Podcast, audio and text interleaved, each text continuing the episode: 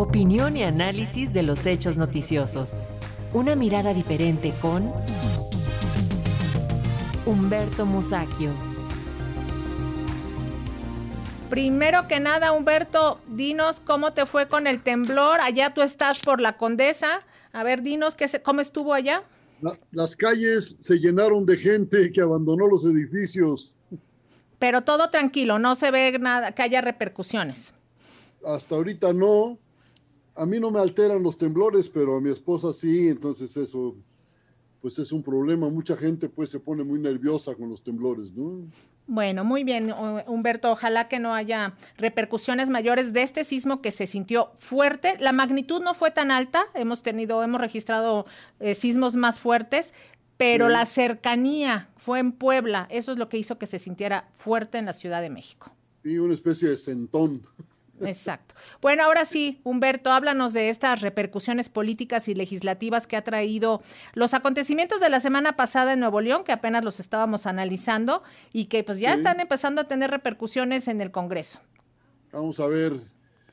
Bueno, quiero decir que después de unos días eh, que sumieron en, en, la incertidumbre el mundillo político de Nuevo León, Samuel García Sepúlveda quien había pedido licencia por seis meses para buscar la candidatura presidencial por Movimiento Ciudadano, pues volvió, volvió a ocupar el cargo al fracasar su intentona de imponer a uno de los suyos como sucesor, eh, interino por supuesto, lo que impidió el Congreso local, dominado por el PAN y el PRI, pero también eh, lo que hizo el Congreso, pues tiene base en la legislación.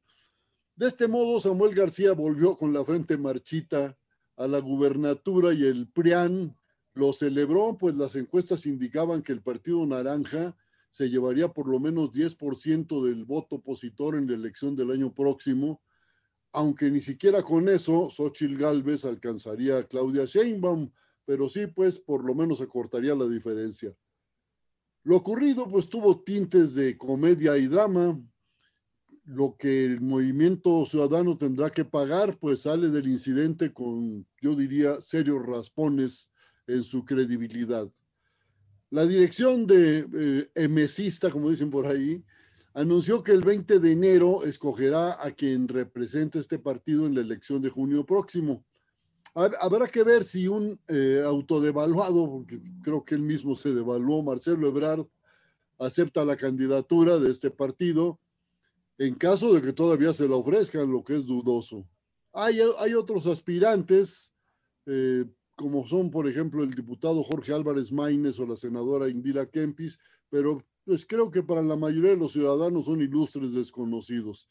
Tienen mucha más presencia la senadora Patricia Mercado, que tiene ya una trayectoria importante, o el propio líder de Movimiento Ciudadano, Dante Delgado, pero después del vergonzoso numerito de Samuel, el Partido Naranja, para no extinguirse, pues necesita una figura política que jale más votos.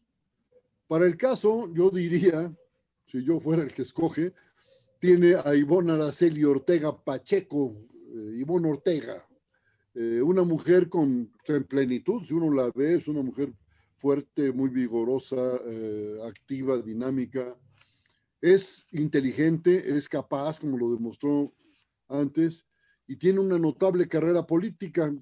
Ha sido diputada local y federal en Yucatán o por Yucatán, así como senadora de la República, alcaldesa de Zumul, como se pronuncie, y entre 2007 y 2012 fue gobernadora de Yucatán, donde al parecer entregó buenas cuentas. Dispone pues de capacidad política comprobada y de reconocida aptitud administrativa. Frente a la banderada de Morena, cumple en lo referente a experiencia, en tanto que su carisma no desmerece ante el de Xochil Gálvez. Si bien se caracteriza por un estilo más mesurado, pero no menos eficaz.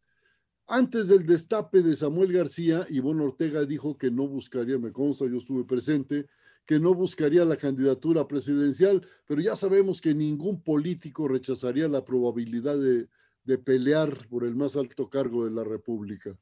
Si Bon Ortega acepta, indudablemente que eso dará vida al desangelado panorama electoral, pero de cualquier manera, Movimiento Ciudadano la tiene difícil. Se dice por ahí, algunos observadores políticos, dicen que eh, Movimiento Ciudadano está en tratos para eh, aliarse a Morena y no a la oposición. Si eso sucede, bueno, va a ser un golpe muy duro para Morena, pero le puede pasar lo mismo que al PPS, al PARM y a otros partidos que acaban convertidos en meros apéndices de quien manda. Quizá con un buen candidato o candidata, eh, Movimiento Ciudadano no creo que pueda ganar una elección, pero al menos conservará cierta credibilidad y eso, pues en política, creo que también cuenta. Vamos a ver cómo se dan las cosas y ya no tiembles, querida Lénica.